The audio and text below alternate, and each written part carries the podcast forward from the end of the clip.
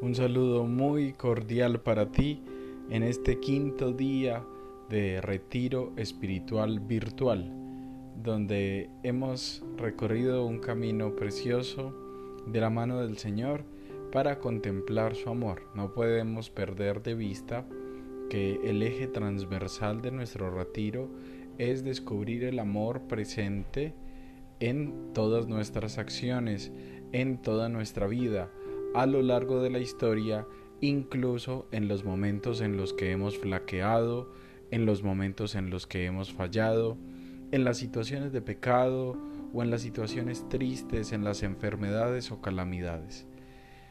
Ayer reconocíamos que ninguna de ellas son el final, que ninguna de ellas se han presentado ante nuestra vida como una catástrofe de la que no hay salida, sino que el Señor nos ha ayudado a salir poco a poco de cada una de estas situaciones y consigo ha traído unas enseñanzas y unas convicciones muy grandes para nuestra vida, además de alegría al superar los momentos de crisis. El día de hoy vamos a reflexionar acerca del amor con que Dios nos ha creado que hasta nos otorgó la libertad. Es increíble cómo Dios nos regala la capacidad de ser sujetos libres. Él no viola sus leyes. Es, es, importante esta enseñanza para que nosotros entendamos. Algunas personas eh, dicen, ay, pero es que cómo es posible que mi Dios no detuvo en el aire ese ladrillo, esa roca que iba a caer encima de la cabeza de mi mamá. Porque Él creó este mundo con la ley de la gravedad y Él no viola sus propias leyes. Asimismo, Él nos ha creado a nosotros como sujetos libres.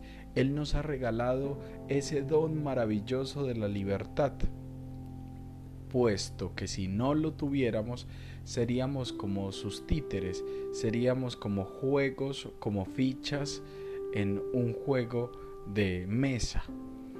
Pero resulta que Dios no juega con nosotros, sino que Dios toma en consideración nuestra libertad.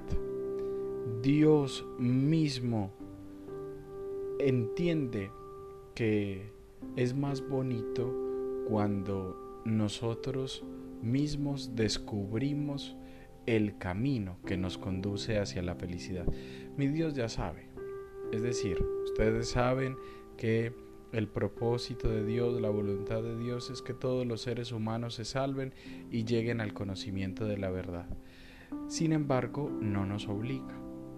Sin embargo, no mm, coarta nuestra libertad y nos impone la suya, sino que nos la ofrece como un camino seguro de felicidad, pero hay algunos de nosotros tan bobos que al amor de mi Dios le hemos dicho que no. Y mi Dios respeta esto, puesto que Él ha criado muchos hijos y sabe que nadie escarmienta, es decir, nadie aprende por otros, sino que el ser humano aprende a partir de golpes. Es triste lo que estoy diciendo, pero es una realidad. Todos nosotros somos cabeciduros, somos testarudos, como dice el Salmo, duros de cerviz. Y ante la propuesta del Señor, nosotros le hemos dicho en nuestra vida, no, no, no. Y el Señor pues no nos presiona, porque recuerden esta pregunta que yo les hice hace algunos días.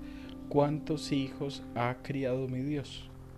Miles y millones de hijos ha criado, pero Él no coarta nuestra libertad, todo lo contrario, nos tiene paciencia. Esto es muy bonito de parte del Señor, porque Él sabe que cuando nos equivocamos, pues no nos vamos a quedar en el error toda la vida. Acuérdense lo que hemos escuchado desde niños, este dicho o adagio popular de los abuelos, no hay mal que dure 100 años.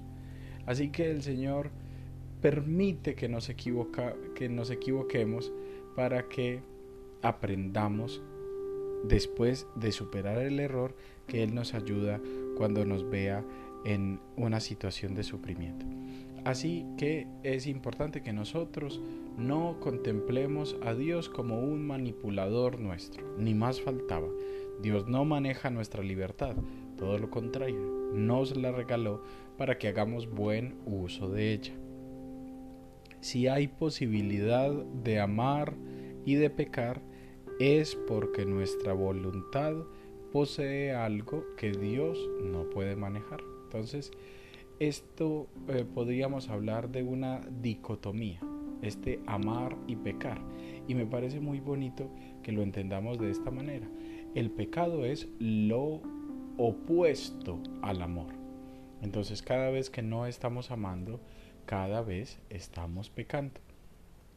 Pero el Señor no considera el pecado como una catástrofe de la que ya no hay salida, sino todo lo contrario, un paso incluso hasta necesario en la vida humana para que nos demos cuenta lo terrible que es no amar, es decir, lo terrible que es pecar, y cuando lo experimentemos en nuestra propia carne, entonces ya no vamos a querer hacerlo más y vamos a querer vivir en la libertad y en la felicidad de los hijos de Dios que solamente se logra a través del amor.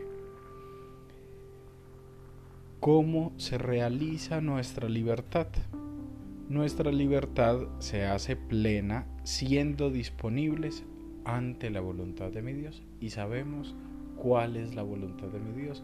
Cristo nos lo ha entregado preciosamente en el mandamiento del amor. Ese es el sueño más grande que tiene nuestro papá, que amemos. Ese es el testamento del amor que el Señor nos ha legado. Para entender la palabra testamento, yo les digo a las personas que les he dado cursos bíblicos, imaginen una abuelita con todos sus hijos alrededor y que la abuelita esté agonizando y le esté dando a sus hijos unas últimas recomendaciones. ¿Qué le diría esa viejita a los hijos? Mi hijos, ámense, perdónense, no peleen más. Porque la abuelita que lleva muchos años viviendo sabe que en la cordialidad y en la buena relación con los hermanos está y se encuentra la auténtica libertad y la auténtica felicidad, que son los dos mejores sinónimos de salvación. Entonces ese testamento que les da esta abuelita antes de morir es más valioso que finca raíz, que casas, que dinero. ¿Eso para qué? Por eso Cristo nos dejó su testamento de amor plasmado en la escritura y en toda su vida, para que nosotros entendamos de qué nos está hablando la Biblia. Por eso la primera parte se llama primero Antiguo Testamento y la segunda parte se llama Nuevo Testamento, pero un testamento de amor. La libertad humana acepta el diálogo con Dios. Entonces, nosotros no podemos confundir libertad como hacer lo que queramos ni más faltaba. Ahora que tenemos la oportunidad de sacar un momento de oración, o ahora que estamos en contacto permanente con la palabra de Dios, precisamente por eso vamos a la Eucaristía o por eso acudimos a la oración, para preguntarle al Señor si estamos haciendo las cosas bien, puesto que Dios es el sumo bien. La libertad es un don sagrado que nadie puede arrebatarnos. Increíble, ni Dios mismo nos la ha arrebatado. Y nos hemos equivocado muchísimo en estos momentos de la vida donde vemos tantos errores humanos y vemos que Dios confía en que nosotros en el pleno uso de las facultades que Él nos ha dado, resolvamos las cosas de acuerdo a la voluntad de Él. Qué bonito expresar hoy esas palabras de Jesús en el huerto diciendo que no se haga mi voluntad sino la tuya.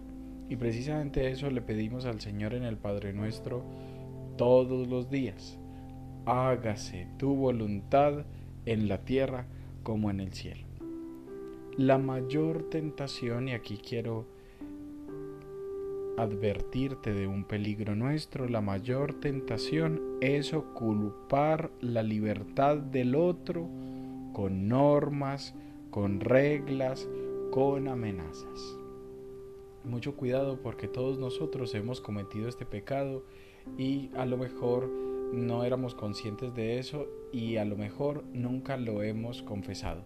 Lo pongo con el ejemplo de aquellas madres que sumamente preocupadas les dicen a sus hijos con cantaleta, a veces con amenazas, a veces con eh, situaciones que no son muy correctas como el prometer castigos de parte de Dios. Y estas mamás les dicen, vayan a misa porque si no mi Dios los castiga. Entonces, ese es un ejemplo claro de cómo estamos violando la libertad de la persona humana con amenazas, con normas que no tienen eh, un, un argumento sólido. Yo les digo a estas madres que de pronto utilizan esta metodología, que pobrecitas, ellas no tienen la culpa, esta es la manera como nos han criado de pronto algunos de nosotros, pero Dios no amenaza, a Dios no hay que seguirlo por miedo, a Dios hay que serle fiel por amor. Entonces yo les digo, vea, a mi Dios no se anuncia con cantaleta, el amor a la Eucaristía no se transmite con amenazas, sino todo lo contrario, con el ejemplo. Qué bonito que tu hijo vea en ti una mujer enamorada de la Eucaristía, enamorada de mi Dios, que le da una felicidad exorbitante ir a la Eucaristía. De esa manera tu hijo al ver ese ejemplo en ti, en algún momento de su vida se va a sentir movido a hacer lo mismo porque te ve feliz. Los niños, y yo creo que todos, no hacemos lo que nos dicen, sino que hacemos lo que vemos hacer. Esto es ser más que dioses, pues ni Dios mismo nos arrebata nuestra libertad. Entonces, mucho cuidado con amenazar. Nada de amenazar. Dejemos que las personas sigan su propio curso. A veces somos muy desesperados, a veces queremos ver los resultados ya. A veces queremos que las personas cambien ya y por eso utilizamos métodos violentos. Pero resulta que el mejor método de todos para transformar a alguien o a una situación es el amor. Si quieres cambiar a alguien, si quieres cambiarte a ti, si quieres cambiar alguna situación en tu vida, siémbrale amor. Y hay algunas personas que nos dicen, padre, es que yo llevo amando a mi hijo tantos años y mire que no ha cambiado. Y yo le digo, más o menos cuántos años. No, pues por ahí 20 años. Y yo le digo, bueno, te faltan más o menos unos 10. Porque eh, Santa Mónica tuvo que esperar como 30 años para que su hijo cambiara, para que su esposo cambiara. Pero confiando en el Señor, no acelerando los procesos. Ojo con esta frase. La gente que está aprendiendo, los jóvenes, los niños o el pecador que está en una situación muy triste no puede empezar por donde los santos terminaron. Esta frase se la escuché yo a un gran religioso franciscano de aquellos que andan descalcitos y dialogando con él algunas, algunos muchachos recién entrados al convento querían ya eh, ser, mejor dicho, como San Francisco de Asís. Y el padre les decía, tranquilos, tranquilos, ustedes no tienen que empezar por donde los santos terminaron. Ustedes van en un proceso, ustedes van en un camino. Vamos paso a paso. El Señor nos tiene paciencia. Entonces esto es muy importante para poner mm, de una manera más sólida los fundamentos de los que hablábamos ayer con respecto al pecado, que el pecado incluso hace parte del proceso, para que no lo veas como algo que te hace sucio. Y si te sientes sucio, pues bueno, el Señor puede limpiarte, el Señor puede lavarte, solamente es que dejes hacerlo. Pero esto nos debe llevar a tener un trato más amable con la persona que está equivocada, un trato más cordial y esperanzador con aquel que hemos señalado como un pecador. En realidad Él está en un proceso por el que tú y yo también hemos pasado. Tenle paciencia. Quiero invitarte a orar en este momento con el Salmo 139, que empieza muy bonito. Señor, tú me sondeas y me conoces. Nadie te conoce tanto como mi Dios. Nadie sabe qué hay en tu corazón tanto como mi Dios. A veces ni tú mismo, pero mi Dios sí sabe qué hay en él. Te invito para que empecemos nuestra oración en el nombre del Padre, del Hijo y del Espíritu Santo. Amén. Señor, tú me sondeas y me conoces. Me conoces cuando me siento o me levanto. De lejos penetras mis pensamientos. Distingues mi camino y mi descanso. Todas mis sendas te son familiares. No ha llegado la palabra a mi lengua y ya, Señor, te la sabes toda. Me estrechas detrás y delante, me cubres con tu palma. Tanto saber me sobrepasa, es sublime y no lo abarco. ¿A dónde iré lejos de tu aliento? ¿A dónde escaparé de tu mirada? Si escalo el cielo, allí estás tú. Si me acuesto en el abismo, allí te encuentro. Si vuelo hasta el margen de la aurora, si emigro hasta el confín del mar, allí me alcanza tu izquierda, me agarrará tu derecha. Si digo que al menos la tiniebla me encubra, que la luz se haga noche en torno a mí, ni la tiniebla es oscura para ti, la noche es clara como el día. Gloria al Padre, al Hijo y al Espíritu Santo, como era en el principio, ahora y siempre, por los siglos de los siglos. Amén. Este salmo titula Dios está en todas partes. Y Qué bonito entender que cuando hemos estado en situaciones de pecado, ahí también está Dios, intentando sacarnos de ahí, de ese hueco, de esa olla, de las situaciones tenebrosas. Pero para Él no son tenebrosas, para Él no son oscuras. Padre, no diga eso, ¿cómo no va a ser oscuro el pecado? No lo digo yo, fíjate lo que hemos entendido tan bonito por este Salmo 139 ni la tiniebla es oscura para ti, la noche es clara como el día. El Señor todo lo ve claro. Nosotros somos los que estamos cegados a veces, los que no vemos claras algunas situaciones, pero el Señor sí lo ve claro porque tiene esperanza en ti, tiene esperanza de que tu situación cambiará, porque Él tiene el poder para hacerlo, solamente toma en cuenta lo que tú quieres, tu libertad. Y por eso hoy te pregunta, ¿quieres ser feliz? Si quieres, respóndeme, ¿quieres ser feliz? Ama, ama y haz lo que quieras. Qué bonito terminar nuestro quinto día de retiro con esa imagen preciosa que nos regala el Salmo, que el Señor nos estrecha entre sus brazos, que Él nos sondea y nos conoce que nunca nos ha abandonado. El Señor esté con ustedes. Y la bendición de Dios Todopoderoso, Padre, Hijo y Espíritu Santo, descienda sobre ustedes y los acompañe siempre. Los quiero mucho.